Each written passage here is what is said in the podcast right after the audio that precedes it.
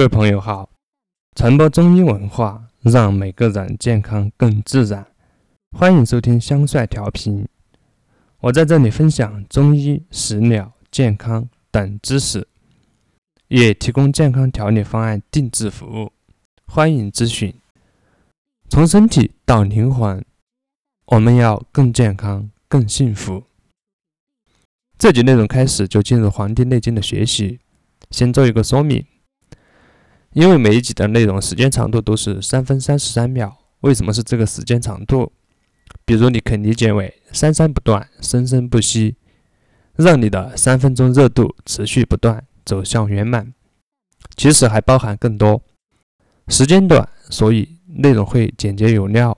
我在这里三分三十三秒的陪伴，但愿协助你健康更自然。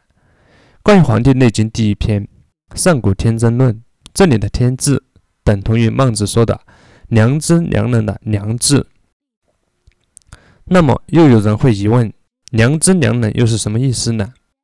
也就是天赋的观念和本能。这里的“良”和“天”意思等同。这个“真”字和真人智人的“真”字同义，积精累气是为真。也只有上古之人才能保有这个天真。第一句。昔在黄帝，生而神灵，弱而能言，幼而循起，长而敦敏，成而登天。史记》里这样说：黄帝者，少典之子，生而神灵以下五句，宋圣之词。十五岁叫成，循起的循字，意思是变，指圣哲之人变之而且神速。长而敦敏，也就是敦厚。敦敏二字，常人敦就不敏。